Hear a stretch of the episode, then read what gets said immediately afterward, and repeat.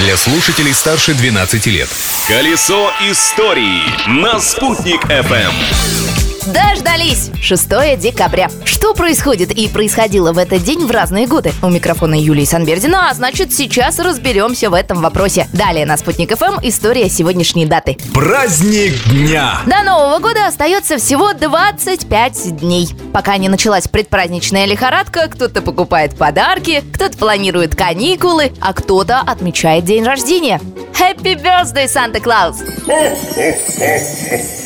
В отличие от нашего волшебника, у Санта-Клауса есть исторический персонаж, который послужил прототипом для новогоднего героя. Это святой Николай, епископ древнего византийского города Миры. Среди прочего, он запомнился тем, что раздавал подарки и деньги нуждающимся. Причем часто святой Николай делал это ночью и анонимно. Прям как Санта-Клаус. Со временем Николай был канонизирован, его нарекли чудотворцем, а также покровителем путешественников, сирот и детей в целом. Открытие дня.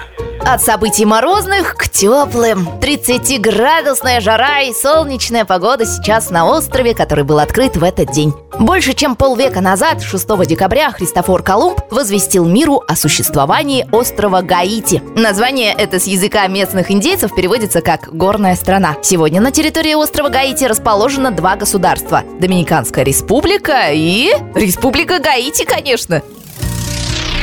А у нас в Уфе на улице Ленина 3 в этот день в 1941 году был открыт эвакуационный военный госпиталь. Вообще в Уфе в годы войны действовали 29 госпиталей. Почти все они располагались в здании школ. Но нейрохирургический госпиталь номер 289, который открылся 6 декабря, был развернут на базе Уфимского медицинского института, который в свою очередь сформировался на базе Московского мединститута. Неудивительно, что в этой больнице лечили раненых с самыми тяжелыми случаями. Сейчас в здании бывшего госпиталя располагается один из корпусов Башкирского государственного медицинского университета.